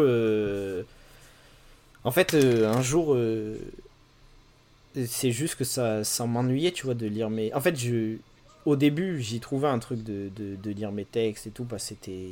T'as un peu d'adrénaline quand même. Et moi, il faut savoir que je suis pas mhm. quelqu'un sujet au stress. Donc ça peut être très chiant pour les gens qui m'entourent. Parce que, parce que parfois, j'arrivais à des scènes ouvertes et mes amis, elles étaient plus stressés que moi, tu vois. Moi, je disais, mais non, mais. Tu sais, avec mon ego, j'arrivais, je disais, mais non, mais moi, je sais que ce que j'ai écrit, c'est chaud, donc. Euh, donc il n'y a pas de raison. Et j'avais besoin de, de, de, trouver un, un, truc en plus qui me stimulait plus. Et je pense que c'est aussi le côté flemmard de l'artiste, où euh, ça me permettait de rien préparer en fait. Et du coup, je me suis dit, bah, je vais venir. Et les gens, pour vraiment les, les avoir avec moi, parce que quand tu arrives dans des bars, parfois, quand c'était avant des quiz, c'était compliqué, parce que les gens, ils sont là pour boire leur verre, ils sont pas forcément là pour ça, ils sont pour, là pour décompresser, parler avec leurs amis. Il faut les oui, parce que tu faisais participer le, le public, euh, c'était puzzle de mots et de pensées du coup. Euh, et si j'ai bien compris, il te donnait un thème, c'est ça? En gros, il me donnait un, je demandais un thème, dix mots, une situation de départ, une situation d'arrivée et deux personnages. Ça peut paraître beaucoup de choses, mais en fait, euh, c'est pas beaucoup et c'est surtout que les gens s'amusent tellement à donner des trucs différents. Bah parce que moi, je me suis retrouvé dans des endroits, je me souviens d'un jour où j'étais dans un festival étudiant et euh, ils ont voulu me faire. Genre, tu sais, la situation de départ, c'était. Euh, c'était Naruto à la pêche, et la situation d'arrivée, c'était euh, tu croises, je sais plus, Elton John dans un kebab, tu vois, un truc du genre. Ok. Et, et donc, du coup, il y a des gens, parfois, ils veulent te faire de, de manière marrante, tu vois. Mm. Mais ça te pousse à. Moi, c'est là où j'ai vraiment trouvé le truc qui me galvanisait. Parce qu'il y avait ce truc de je vais leur prouver, et en plus, et je me mets... parce que si je me rate, c'est fini. Si je... surtout ah maintenant, à cette époque-là, avec les trucs Insta et tout, si, si je bégayais ou quoi. Et, et donc, du coup, c'était J'arrivais, je demandais ça. Je laissais passer quelqu'un d'autre à la session de jam. Je disais, moi, je me remettais, je mettais ma capuche. Je m'isolais 5 minutes. Et après, je revenais et. Et ouais, ça a été les meilleurs retours de ma vie euh, dans le sens où. Euh, bah parce que je pense qu'il y a un côté euh, impressionnant. Donc, du coup, les gens étaient, l'étaient énormément. Plus toi, il faut se mettre à la place du public, mais t'es dans ton ambiance, t'es un peu pompette t'as voulu coincer un mec en lui disant le truc de Naruto, tant qu'il arrive à bah caser ton truc, forcément t'es es content. Et puis en plus, si, tu le fais d'une manière créative et que c'est ça sonne bien, forcément, ça donne envie d'écouter plus et c'est comme tu dis, c'est super galvanisant et je pense que d'un point de vue extérieur, t'es là en mode ah ouais, il est fort le mec quand même, tu vois. Ouais, c'était j'ai euh, j'ai deux souvenirs, tu vois, euh, très clairs. Il y a puzzle de mots et de pensée euh, où ben, le, la fois où les étudiants ou quand j'ai fini et à la fin, il y en a qui sont venus me dire Ah ouais, genre on voulait te coincer, mais bien joué, tu vois. Et, euh, mm. et une autre fois où un mec, il a. Parce que moi, en fait, en plus, ce que je faisais en général, c'est que je faisais mon. Parce que quand j'ai commencé à vraiment faire ce concept-là, il s'avère que mes, mes amis avec qui je sortais dans ces endroits-là, ils ont commencé à déménager. Ça veut dire qu'il il y en a plein que de scènes ouvertes. La plupart de mes scènes ouvertes de puzzle de mots et de pensée que j'ai fait, j'arrivais tout seul. Je faisais mon truc, donc je buvais même pas de verre parce que j'étais tout seul, j'étais dans mon truc. Moi, je venais. Et parfois, je les enchaînais dans la soirée en fait. Donc j'arrivais tout seul, je posais mon truc, je faisais mon truc, et en fait, quand ça se finissait, euh, les gens, euh, alors qu'ils sont dans un truc sympathique et tout, de vouloir peut-être échanger certains, moi je posais mon truc, je m'en allais. Et je me souviens une fois, il y a un gars qui m'a couru après, qui m'a dit Ouais, juste avant que tu partes, est-ce que je peux te suivre quelque part? Est-ce qu'on peut acheter un livre ou quoi? C'était trop chaud et c'était c'était plaisant, mais euh, mais ouais, je l'ai pris vraiment. Euh, ça me galvanisait et c'est pareil, tu sais, au bout d'un moment, ça devient une, une, une drogue, tu vois. Genre là, là l'année de l'année de Corona, de plus avoir un de truc ouvert, de pouvoir avoir ce rapport-là, c'est ça, ça me manque un peu. Le premier truc que je vais faire, c'est dès que ça va rouvrir, c'est d'aller ouais, c'est d'aller chercher ce rapport-là euh, à l'autre et et, essayer de me confronter. T'as bien raison. Euh, on va parler de ton premier livre, puisque en 2017, comme tu l'as dit tout à l'heure, tu as sorti ton premier projet qui s'appelait LVDE Recueil de Nouvelles, donc LVDE pour La vie d'Amérique. Euh, pourquoi tu as choisi de le publier en tant qu'indépendant? C'est quelque chose que tu nous as un petit peu expliqué au début. J'aimerais bien qu'on en parle un petit peu plus. Qu'est-ce que ça représente pour toi le fait d'être indépendant en littérature? Pour moi, ça représente surtout. En fait, euh, c'est qu'il y a, a... j'ai un certain amour propre. Je, pour moi, l'injustice c'est un truc que je supporte pas. Et c'est que c'est même pas ça représente quelque chose. Pour moi, c'est que c'est inconcevable de faire autrement. C'est-à-dire que je vais pas. Pour illustrer comment ça se passe clairement dans le monde de la littérature, c'est euh, tu as deux types de contrats. Donc euh, le mhm. contrat où la maison d'édition prend tout en charge. Mhm. Elle, euh, elle, te donne une avance pour ton livre et tu touches 1 ou 2% de, des revenus de ton livre, euh, mais, mais au moins, tu n'as pas dépensé d'argent. Et euh, il y a le contrat, souvent quand tu t'éloignes des, euh, des circuits parisiens et tout, et en province, où il y a des... Il y a le contrat à type d'auteur qu'on appelle. Donc le contrat à type d'auteur, c'est que la maison d'édition, elle va te dire, oui, paye cette somme. Tu, ça peut, c'est entre 1000 et 3000 euros parfois. Paye cette somme. Tu gardes l'intégralité de tes droits Mhm. Euh, et, nous, on publie ton livre, il y a tant de livres. Et au-dessus de ce nombre de livres, tu rajoutes, tu dois payer en plus euh, toi-même ton livre, tu vois, mais tu gardes tout. Alors, euh, il y a certaines maisons d'édition locales qui travaillent très très bien, indépendantes, qui travaillent avec leurs moyens et qui essayent de faire au mieux et qui croient des projets et qui les poussent. Et puis, il y en a d'autres maisons d'édition qui travaillent pas de cette manière-là, elles ont compris le filon en fait. C'est que si tu vas taper à la porte de n'importe quel personnage et adolescent, tu lui dis Ah, t'es le meilleur écrivain que j'ai lu, paye ça, tu payes. Mhm. Lui, il est déjà payé. si en plus il bah sait que t'as pas de talent, il a aucun intérêt genre à pousser la, à, mm. pousser le truc plus loin, etc. Donc tu revois jamais ton argent. Et en plus de ça, il y en a certains, ils vont te proposer en plus de récupérer que tant de pourcentage sur ton livre. Euh, pour être vulgaire, euh, sans lettres, euh, un Mac qui fait pas ça à ses prostituées. Genre, mm. ça n'existe pas. C'est, tu, tu, tu, tu, ne fais pas ça à quelqu'un. Et donc, du coup, Sauf que c'est vu que c'est le seul modèle, comme j'ai expliqué tout à l'heure, qu'on propose aux gens, puisque on n'a jamais réussi à saisir le virage de l'indépendance et que les gens. En fait, c'est que c'est mal vu. Si tu tapes dans une librairie et tu viens de dire oui, moi j'ai sorti mon recueil indépendant, ils vont, ils vont grincer des dents ou quoi. Alors qu'en France, euh, techniquement, n'importe qui peut déposer un ISBN pour son livre. Tu fais la démarche sur internet, ça coûte. Euh, je crois que c'est 80 euros maximum. Et je, crois même que c'est 50 ou ça peut. Et selon ce que tu déposes, ça peut commencer à 30. Bref, et tu as aussi des statuts associatifs qui te permettent de faire de l'édition de livres en France. Donc, mhm. C'est juste que n'est promulgué que ce moyen-là. Et donc, du coup, même si tu arrives avec ton livre en indépendant, ton ISBN, et tu tapes à la porte d'une librairie, ils vont dire Ah, mais oui, mais nani, nous on passe par tel circuit, on travaille avec telle personne. Et donc, du coup, c'est fermé, c'est cloisonné. Donc, si c'est fermé, c'est cloisonné, c'est toujours les mêmes personnes en fait, les personnes des maisons d'édition. Et là, il faut juste regarder la, la structure d'un pays, et c'est que bah, quand tu grandis avec sur la table du salon euh, Télé 7 jours, comme je dis toujours, ou Rimbaud, c'est pas la même chose. Et donc, si tu prends l'habitude d'écrire, en fait, c'est que tu vas être repéré par les maisons d'édition si tu as juste un certain style, euh, si grosso modo ça, ça répond à un cahier des charges, même quand il y a des trucs innovants, c'est des trucs innovants peut-être dans l'intrigue, etc. Mais au niveau du vocabulaire, des références surtout, des références, ben, ben faut que, tu choisisses de, faire ton chemin en indépendant avant. Et moi, c'est ce que j'ai choisi de faire. je me suis beaucoup intéressé à l'industrie de la musique et je me suis dit, bah, moi, mes livres comme ça, LVDE, RDDST actuellement, je les prends comme des EP, je présente ce que je peux faire, je fais grossir mon truc, ça me permet de financer d'autres projets à côté. Et un jour, je sais que je ferai le gros projet qui me permettra de sortir par exemple, mon, premier roman, il s'appelle Pendant que je meurs, il est fini depuis 2018, je suis prêt à le sortir, mais je le sortirai que dans des conditions décentes. Donc euh, mm. ça me permet de dire aux gens, et si vous voulez que je le sorte, il faut me soutenir parce que j'en ai besoin. Et aux mm. autres, euh, de leur dire, ben voilà, regardez ce que j'ai fait tout seul. Et moi maintenant, au moins, euh, je suis en mesure de dire, si une maison d'édition... On reste dans une société capitaliste et si tu veux faire des trucs, malheureusement, il te faut de l'argent.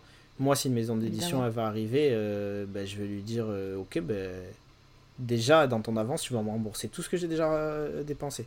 Et ce sera pas autrement. parce que j'ai pas besoin de toi en fait. Si, si, si. Mais, en fait, une fois que tu acquiers. Mal... C'est malheureux, mais.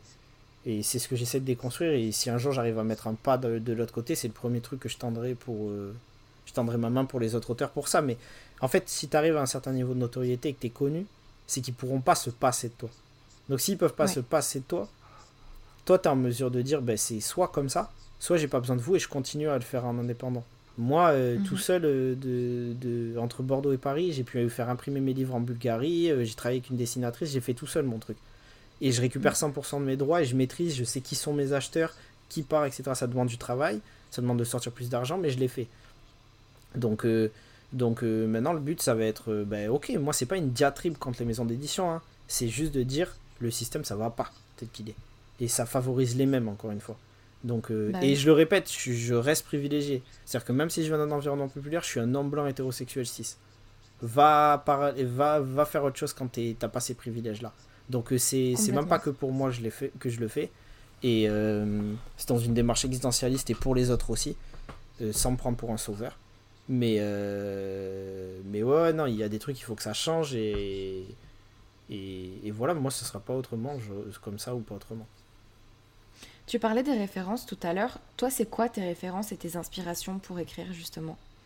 Bah, Je dis souvent que je regarde des tableaux de Dali en écoutant Booba et qu'en sortant, euh, tu vois, je, je, lis Fanon en écoutant Laurie Neal. Donc, euh, je pense que c'est. C'est un pêle-mêle de. Bah, Puzzle de mots et de pensée, c'est une référence à Booba et la chanson Repose en paix, en plus. Mais euh, ouais, mais bah, mes, mes, références, elles sont, elles sont rap, elles sont la Beat Generation, comme je t'ai dit. Elles mhm. sont musicales, énormément de voix féminines.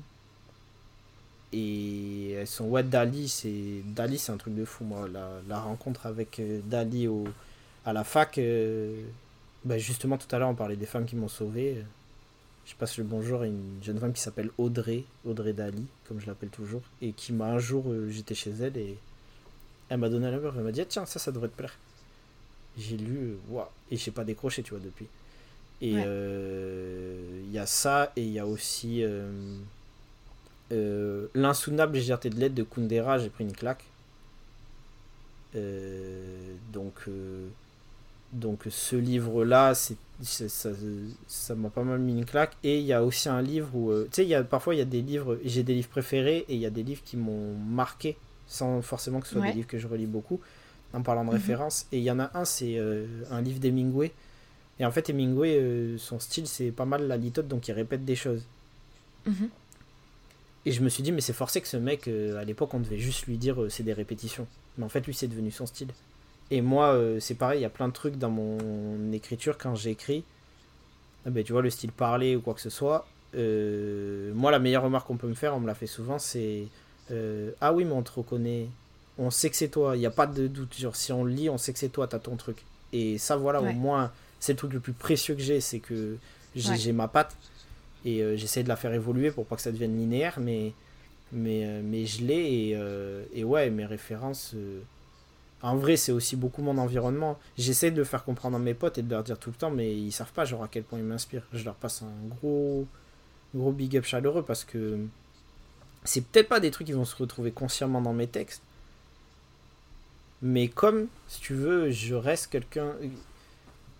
Au niveau sociétal, au niveau des caractéristiques, je suis privilégié. Et euh, mhm. Et plus je vais avancer dans mon parcours de vie, plus je vais, je vais atteindre des sphères, euh, moi le garçon d'une classe populaire auquel j'avais pas accès avant. Et euh, mes potes sont tous des hommes exemplaires, des pères de famille exemplaires, des, des, des travailleurs, des, des, mecs épanouis et tout, qui n'ont pas du tout d'acquaintance forcément avec les mêmes choses que moi au niveau de l'art, des trucs comme ça et tout. Ils ont les leurs, leur, mais, mais on a des références communes. Et moi, c'est toujours c'est le un point. Hier, on me demandait qu'est-ce que c'était l'amitié. Je disais c'est un point d'ancrage. Et moi, ce point d'ancrage là, là, avec mes gars, ça me permet de, de tu vois, j'ai d'un côté, j'ai mes gars où c'est un point d'ancrage, où c'est mes références numéro 1 qui me permettent de pas oublier tout plein de choses et de me remémorer même, et puis même d'avoir un espèce de de, de trucs euh, qui te galvanisent de la folie et tout, qui vont nourrir cette folie là. Et d'un autre côté, j'ai mes les filles que, que, je considère comme mes sœurs, tu vois, qui, qui, sont un gros point pour moi aussi, qui elles vont m'ont ouvert à la sensibilité et me poussent constamment à plus l'assumer, à plus aller dans ce sens-là, et qui vont elles mhm. me, me permettre d'aller vers un autre horizon. Donc euh, j'ai, il paraît qu'il faut toujours garder les pieds sur terre et avoir des racines solides. Et j'ai mes potes qui, qui, me rappellent ça et mes, mes, mes sœurs qui me prennent par la main pour aller explorer d'autres choses, tu vois. Et mes références, c'est entre ça et ça, c'est-à-dire c'est entre je le dis dans un texte, je dis, mais c'est. Moi, mes références, c'est Yassa, Kefta, poulet de canard, tu vois, genre, c'est. Des confits de canard, pardon, euh, et c'est ce pêle-mêle de trucs, en fait. C'est euh, l'existence d'un. Ben, d'un petit Babtou euh, de manière pernicieuse privilégiée dans sa classe populaire, tu vois, et qui, qui envoie des choses et qui voit les comportements de, que les gens ont parfois avec ses potes euh, quand il est là et quand ils sont pas là, etc. etc. Et, et, puis ouais, c'est le monde. Je dis toujours que j'écris des fresques de l'âme, c'est ça moi, c'est les, les énergies, c'est ce qui se passe. Et, euh, et l'injustice, je pense que j'écris beaucoup sur l'injustice aussi. Bah justement, en parlant d'injustice, j'ai pu lire que tu te définissais aussi comme artiviste, donc un mélange entre un artiste et un activiste. Et tu as aussi deux slogans. Alors, je vais les lire parce que sinon je vais les écorcher. C'est la culture comme toi, toi comme culture, et faire de notre trésor personnel une richesse, une richesse collective. Je les écorche quand même, je suis désolée. Euh, est-ce que tu pourrais nous dire ce que ça veut dire et quelle est ta démarche par rapport à tout ça? Quel est ton message? Euh, ben, la euh, en fait, la culture comme toi, toi comme culture, c'était c'est le slogan de, de, la de mon association que j'ai montée qui s'appelle Maison Knowledge. Et mhm. bah, comme ça, ça le dit très explicitement, c'est que je me suis senti beaucoup plus libre quand j'ai lu certaines choses et quand je me suis réconcilié avec euh, la, la culture. Et quand je dis culture, c'est tout. Hein. C'est rap, c'est euh, livre, c'est euh, cuisine. Ça peut être en fait. Tout est culture à partir du moment où tu t'y intéresses vraiment. Parce que chaque sujet a sa, à, sa, à ses domaines d'expertise et à ses petites références, ses petites anecdotes, etc. Donc euh, tu, tu mhm. laisses personne te, les, te les, ne pas te légitimer sur le fait que ce, mhm. que ce qui t'intéresse c'est la culture, tu vois. Et donc euh, du mhm. coup c'était ça, c'est tu peux trouver un abri dans cette culture-là et euh, surtout en fait dès que tu t'intéresses à ça, tu t'intéresses forcément à des gens qui ont fait ça et tu vas forcément croiser d'autres gens qui vont te qui vont te, te, parler de ça, avec qui tu vas partager ça. Et moi, euh, moi ma plus grande passion, c'est l'être humain, tu vois. Donc le toi comme culture, c'est vraiment ça, c'est que tu, tu, trouves tout. Comme je t'ai dit là, dans mon rapport à mes amis, ça, ça l'expliquait bien, tu vois, tu trouves un rapport en... Tu trouves tout chez l'être humain et comme on est fait de, comme on est tous des prismes, qu'on a plusieurs facettes, il n'y a rien de plus enrichissant qu'un être humain en face de toi. Donc, euh, donc du coup, c'est ce rapport-là, et c'est d'essayer de concilier les deux pour essayer de se déconstruire et d'être euh, plus riche et plus sain vis-à-vis de l'autre. Et du coup, ça, ça, ça rejoint faire de notre trésor personnel une richesse collective en soi, où, moi je prends de la conscience, euh, je prône que effectivement l'autre doit être un bonus pour toi dans tes relations personnelles. Mais si on part, en fait, si on prend juste l'expression d'un point de vue sociétal, moi, j'estime qu'on vit pas que pour nous. J'ai une vision existentialiste, on vit pour l'ensemble. À partir du mhm. moment où tu n'existes pas sans l'ensemble, en fait, tu es devenu ce que tu es grâce à l'ensemble, parce que tu as sociabilisé avec euh, l'ensemble. Donc tu dois quelque chose à cet ensemble-là. Et euh, cet ensemble-là, euh, c'est euh, prendre conscience de toi, mais le prendre vraiment, c'est-à-dire prendre vraiment conscience de tes privilèges, prendre conscience que toi, la vie, elle est plus simple pour toi en tant qu'homme, en tant que blanc, en tant que, en tant que tout ça. En tant que cis, en tant que hétérosexuel, et tout, tout ça, c'est plus simple pour toi en tant que. Si tu es valide aussi, parce que les problèmes de validité, c'est important, et toutes ces problématiques-là, en fait. Et peut-être qu'on en découvrira d'autres euh, dans le futur parce que plus la société avance, plus des gens s'expriment et t'offrent un nouveau panel d'expériences. mais, mais ouais, c'est ça, c'est. C'est vas-y, de toute façon, on est là pour vivre ensemble. Hein. On a niqué la planète ensemble, donc on va mourir ensemble. Donc euh, à partir de ce moment-là, euh, essayons de, de, de, rendre tout ça cool et de capter que si que, tout est basé sur un, pour avoir un nous solide, il faut avoir un jeu très très déconstruit et sur de ses bases et qui est revenu sur ses bases et c'est ça que je prends de moi. C'est parfait, c'est top. J'adore. je sais pas quoi rajouter de plus. Euh, on va partir un petit peu plus sur ce que tu fais maintenant, puisque aujourd'hui tu fais des courts-métrages sur Instagram. Je mettrai ton Instagram bien sûr dans la description pour que les personnes qui nous écoutent puissent aller regarder ça. Euh, tu es aussi le créateur du podcast Anecdate. Ça, je l'ai découvert en lisant un petit peu ton dossier presse j'étais pas du tout au courant. Euh, où tu parles donc de rendez-vous amoureux et d'enjeux sociaux. Pareil, description, vous allez voir ça. Et tu as sorti bien sûr ton livre en, 2021, ton deuxième livre, qui s'appelle RDDST, recueil de poèmes, en collaboration avec l'illustratrice Aziza Siankam. C'est comme ça qu'on dit? Super. Euh, donc je l'ai lu, je l'ai trouvé très cool. Est-ce que tu pourrais nous parler un petit peu de ce recueil-là et pourquoi RDDST euh, bah alors euh, RDDST ça reste un, un, secret dans le sens où j'invite les gens tu vois à essayer de trouver en fait ouais c'est que autour de mon art d'une manière générale il y a une pas une énigme mais il y a, y, a, y a, des clés tu vois à prendre qui sont distillées entre, entre plusieurs endroits, entre... J'aime toujours réapproprier beaucoup de choses en tant que en tant que, objet artistique.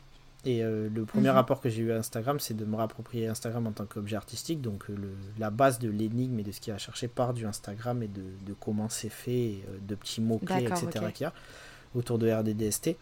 Après là, pendant notre longue discussion un moment, j'ai distillé, enfin, il y a, j'ai donné un gros indice sur la défini, sur la, ce que signifie RDDST. Donc, euh, si les gens sont attentifs, je pense qu'il y a déjà des gens qui ont commencé à chercher, qui m'ont envoyé des trucs. D'ailleurs, une personne qui a été loin dans la recherche. Et il y a quelqu'un qui a trouvé un peu? Non. Et euh, il y a deux personnes qui sachent, euh, qui, enfin, il y a une personne qui sait réellement ce que ça veut dire, juste pour le moment. Donc, en fait, je l'ai dit à ma mère aussi, mais je pense que ma mère a oublié, honnêtement. Donc, n'allez pas, c'est pas dans ce sens-là qu'il faut chercher. Mais sinon, il y a une personne qui le sait, qui sait elle ce que ça veut dire. Et, euh, et ouais, ça donne pas mal de clés pour mieux comprendre ce que je fais, pour peut-être mieux me comprendre aussi. Et, euh, et du coup, ta question c'était par rapport à. Bah, nous parler un petit peu du recueil, qu'est-ce que tu as voulu faire passer et bon, pourquoi RDDST Mais du coup, ça, j'ai compris que c'était vraiment une énigme que tu laisses les gens découvrir. J'aime bien aussi cette idée. Mais euh, ouais, et non, RDDST, du coup. Ah si, et tu me parlais de Anecdate. Euh, bon, Anecdate, déjà, bonjour à Philippine avec qui je fais le podcast. Euh, brièvement, on essaye donc de déconstruire les enjeux sociaux à travers le prisme du, du date parce que j'ai souvent l'habitude de dire que il n'y a pas que moi qui dis ça d'ailleurs, que bah, le personnel est politique, tu vois, aujourd'hui, à partir du mhm. moment où on est des on est des productions sociales euh, en tant qu'homme avec un grand H euh, on, et qu'on n'est pas pour eux, que la société s'infiltre en nous, on, a, on reproduit des schémas et des mécanismes qui sont parfois problématiques, donc il faut les déconstruire même dans, notre, dans nos schémas personnels avec qui on croit être notre meilleur ami, notre petite copine, notre petit copain, peu importe. Il y a des choses problématiques mhm. qu'on fait en tant que privilégié qu'il faut déconstruire. Donc euh, donc c'est ça qu'on essaye de faire vraiment dans le domaine de l'amour avec Anecdote avec Philippine. Et c'est bien parce qu'on a les deux penchants, c'est une femme racisée, euh, bisexuelle, euh, je suis un homme hétérosexuel cis blanc, donc ça nous permet. Et puis on a des invités chaque semaine, donc donc c'est cool. Et après le recueil, comme je te l'ai dit, faut, faut de manière très honnête, il y a une part, c'est un outil pour me permettre de préparer la sortie du roman et d'y accéder mhm. surtout Donc ça, c'est important. Mhm. Et il y a d'une autre part où, euh, pendant longtemps, je n'arrivais pas à me légitimer euh, sur le fait que je faisais de la poésie. Pour moi, la poésie, tu vois, quand on parlait d'arrachement à la culture et tout, c'était un truc, c'était Victor Hugo, c'était Baudelaire, c'était la Charogne. Et moi, j'écrivais pas comme ça. Ouais. Et c'est des gens... Un truc très élitiste. Exactement. Et c'est des gens qui ont insisté dans mon entourage en me disant, mais non, mais fais... euh, Enfin, si tu estimes que c'est de la poésie, vas-y. Le, le- la première fois que j'ai écrit un poème, et je l'ai vraiment, moi, pensé, où je me suis dit, là, j'écris un poème, c'est le poème euh, Le meuble télé, qui est à la fin du livre. Ouais. Et, euh, et moi, pour tout te dire, ce poème, je me suis dit, bon, bah, du coup, c'est ça la poésie, c'est un peu perché, ça va parler qu'à toi. Et en fait, j'ai eu grave de retours sur ce poème-là. Et c'est là où je me suis dit, vraiment, Ouais, il est, il est très intéressant. J'ai beaucoup aimé le lire aussi. merci. Et du coup, c'est vraiment, genre, euh, tu te rends compte que plus c'est personnel, plus c'est universel, souvent. Et, euh, et, euh, et du coup, euh, du coup, ouais, il y avait ce truc de. Je sais que souvent, moi, j'écris de, j'écris d'une manière où les gens peuvent se retrouver noyés quand ils me lisent parce que j'ai, c'est ça des déformations du rap, ça, mais genre j'ai, il y a voilà les phrases impactantes. Genre, euh, je sais que souvent on me l'a dit que ça, pre- c'est en mode, euh, ça peut prendre et il faut le souffle, tu vois, pour lire ton texte. Et euh, et du coup, l'idée, c'était de, d'extraire les, les phrases qui, moi, euh, me marchent toutes seules et qui me, me parlent de manière toute seule, euh, de manière euh, isolée, et d'en faire des, un, un- recueil de poèmes, en fait, parce que ça pouvait marcher ainsi. Et que j'ai toujours aimé mélanger les formes d'art, donc du coup, il y a eu cette opportunité qui s'est présentée avec Aziza, donc j'étais très heureux de, c'est c'est tu sais quand une illustratrice vient elle te donne elle donne sa vision de la phrase et, euh, et elle peut enfin tu, tu redécouvres ce que tu as écrit toi-même en fait parce que quelqu'un le lit d'une autre Ouais. manière. Donc euh, ça c'est intéressant. Et euh, et voilà l'idée c'était vraiment d'essayer de de toucher les gens et de enfin de toucher les gens. C'était de partager une fois de plus des choses devant lesquelles ils avaient pu passer sans forcément s'en rendre, rendre compte. Et euh, il y a des phrases qui me tiennent beaucoup à cœur. Et, euh, mine de rien, euh, sur le plan personnel, pour tout te dire, je t'en ai déjà parlé, j'ai un nombre d'imposteur, mais je j'arrive jamais trop moi à me satisfaire de ce que je fais, à tirer de la fierté de ce que je fais et tout. Moi, mon premier livre, honnêtement, genre, euh, ça m'a jamais fait ni chaud ni froid. Tout ça agace pas mal mes proches et tout euh, sur ce point-là. Euh, là, c'est la première fois quand même j'en tire un peu de fierté de ce projet-là. Mhm. Et je pense j'en Mhm. tire un peu aussi de fierté parce que, mine de rien, euh, tu sais, à la fin, il y a des poèmes un peu plus longs.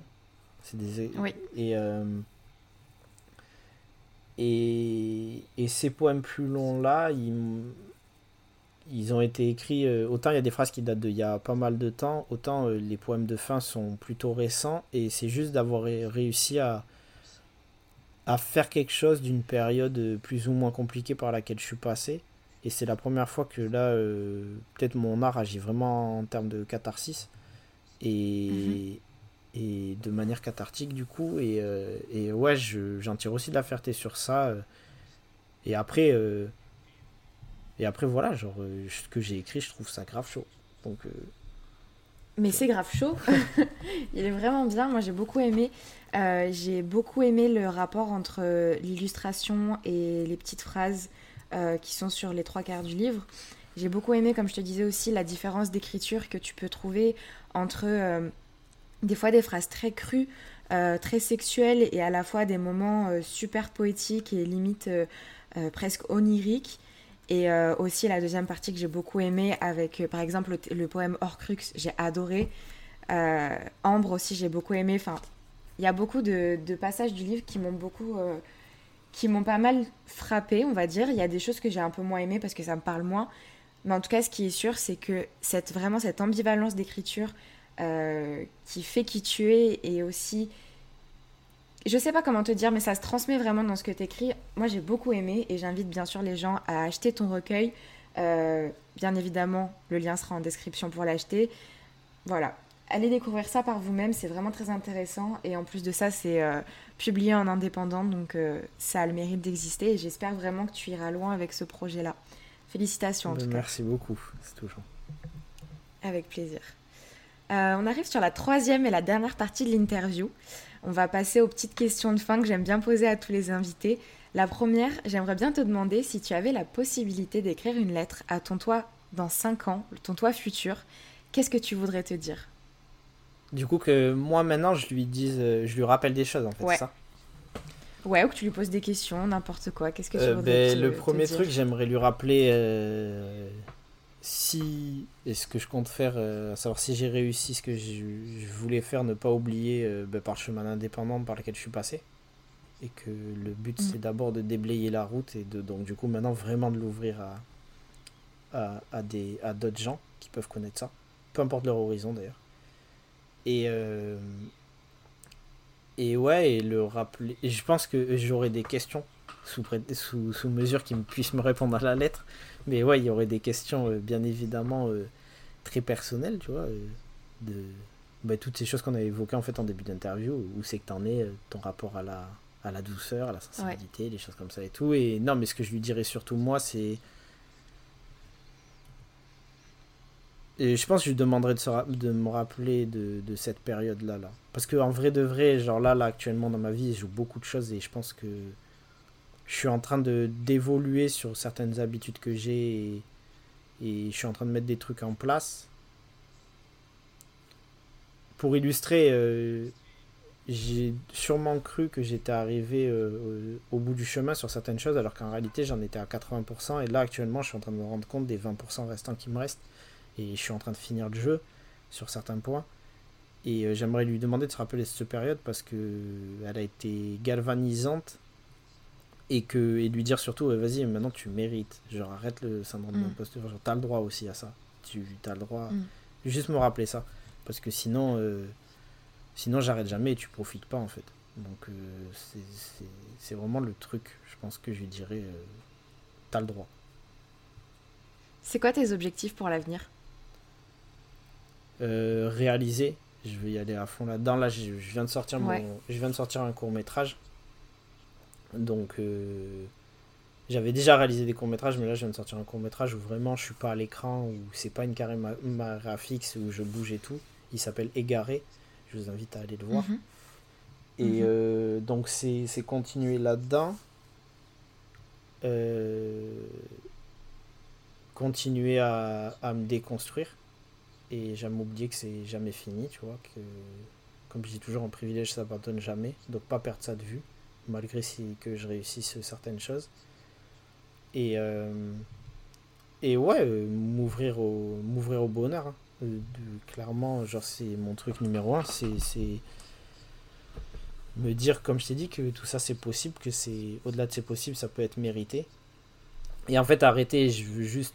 C'est déjà un de mes objectifs numéro un, mais j'aimerais beaucoup arrêter de voir les choses de manière trop. Pas binaire, mais. Tu vois, euh, de prendre conscience que le bonheur, ça veut pas forcément dire que du top. Tu peux faire ça et c'est pas pour autant que ça s'appelle pas le bonheur. Mm. Et, Mm. et, et c'est prendre conscience de ces choses-là, de plus prendre conscience de la. De, de continuer de prendre conscience de qui je suis en faisant Bélec parce que sinon je vais, je vais avoir un trop fort ego mais mais euh, mais ouais ouais, mon objectif moi c'est d'être prêt euh, c'est de, de de me servir toutes les clés que j'ai trouvées jusqu'ici de m'en servir pleinement maintenant de les optimiser d'être vraiment heureux en fait et euh, si je dois rajouter une touche euh, certifiée de l'overboy que je pense vraiment euh, j'aimerais bien trouver un peu de sûreté dans ma vie tu vois Mm. Je- Ouais. Bah justement, tu dis que tu aimerais être heureux. Est-ce que aujourd'hui tu peux dire que tu es heureux ou pas? Bah, tu sais quoi, je c'est la première fois que je réponds de- à cette question de cette manière. Je vais te dire que oui. Pour la simple et bonne raison que pendant toute ma vie, jusqu'à là, euh, jusqu'au mois de janvier, pour, donc c'est très récent, euh, j'ai toujours répété que pour moi le bonheur c'était une question de fin de vie, que tu faisais le bilan à la fin, tu vois. Et qu'en attendant Ouais. c'était juste des moments de peine et des moments de joie et qu'il fallait les saisir. Là je suis en train de Mhm. déconstruire ça et je me rends compte que tu m'entendras pas dire. Je peux pas dire que je suis malheureux, c'est pas possible ça. Mais de par Ouais. une de mes privilèges, de par de deux. euh, Pour la simple et bonne raison que en ce moment, je sais que je suis en train de mettre tout en œuvre pour, euh, pour faire du travail qui va. Je sais que j'ai une dernière montagne à passer, mais qu'après je vais vivre le meilleur truc, tu vois, de, de, de ma vie. Donc euh, même si je suis à l'ombre actuellement ou qu'il y a des creux de la vague, mais quand tu es au creux de la vague, tu as quand même la chance d'être à l'océan en fait. Et donc, euh, Ouais. de, de, de ce fait-là, euh, même si peut-être que quand je te dis oui, je suis heureux, je le pense pas à 100%, et bien maintenant, aujourd'hui, je vais avoir au moins le réflexe de me forcer à de dire oui, je suis heureux. Parce qu'en vrai de vrai, genre, qu'est-ce qui. Je suis pas malheureux, c'est pas vrai. Donc, euh, tu, Mm. au lieu de chercher un terme que tu inventes entre les deux états, je préfère me dire ben ouais, mets-toi dans, dans, dans le mood de dire oui, t'es heureux, tu vois, et forcément, du bien attire du bien, donc ça va t'attirer d'autres choses. Donc aujourd'hui, même si j'en suis pas persuadé, je préfère me dire que je suis heureux, et en plus de ça, je pense que c'est vrai en grande partie, donc euh, on va aller dans ce sens-là. T'as bien raison. Et puis pour terminer cet épisode, l'ultime question de cette interview, la question peut-être un petit peu difficile euh, à, répondre parce que on sait jamais vraiment qui nous écoute, mais euh, je trouve que ça, veut, ça montre beaucoup de l'invité. Quel conseil pourrais-tu donner aux personnes qui nous écoutent aujourd'hui, que ce soit sur des thématiques qu'on a abordées ou tout à fait autre chose? Bah, je pense, je le- je- très humblement, je leur dirais juste de prendre du recul sur eux-mêmes et de prendre conscience d'eux. Mhm. je leur dirais de. En fait, euh, il y a. Moi, je vais parler. Je dis, je dis toujours la même chose. Je parle au. Je vais pas m'autoriser à parler à n'importe qui. C'est-à-dire que je vais me parler aux... je vais parler aux gens qui ont des, des privilèges en commun avec moi, parce qu'il y a d'autres expériences que je ne vivrai jamais, que je ressentirai jamais. Donc j'ai pas à venir mot à dire. Donc aux personnes qui partagent certains privilèges avec moi, donc de blanc triarcat ou aux hommes les... qui sommes des hommes cis, euh, genre au bout d'un moment, euh, c'est bon, faut assumer et se prendre en main, tu vois.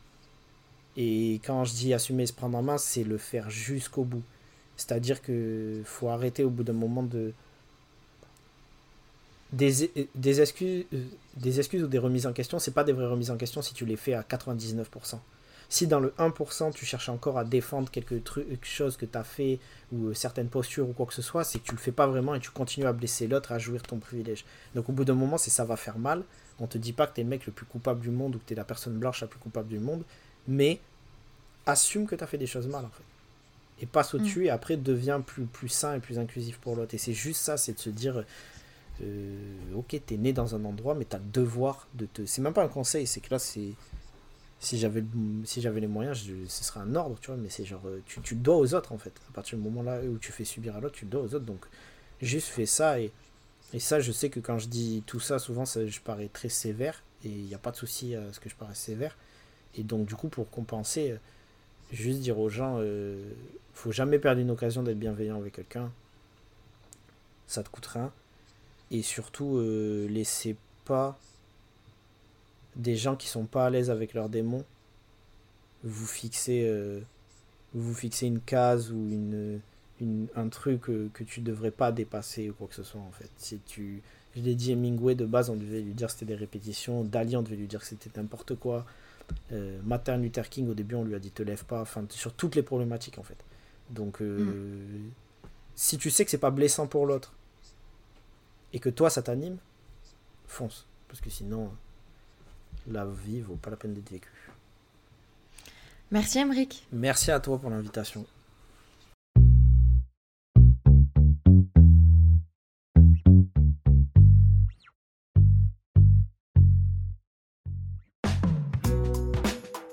Merci à toi d'avoir écouté l'épisode jusqu'au bout. Je t'invite dès aujourd'hui à soutenir Bouteille à la mer en mettant 5 jolies étoiles sur Apple Podcast avec un commentaire pour me dire ce que tu as pensé de cet épisode. Tu peux aussi venir t'abonner à la chaîne YouTube et à l'Instagram de Bouteille à la mer que tu retrouveras en description. Pour me donner des idées de sujets à aborder, témoigner toi-même sur une thématique en particulier ou me contacter pour partager ton témoignage dans une interview sur ton parcours, sur tes combats, sur ton vécu, tu peux m'envoyer un mail à l'adresse bouteille à la mer du 6 podcast Merci encore pour ton écoute et à très vite dans un prochain épisode de Bouteille à la mer.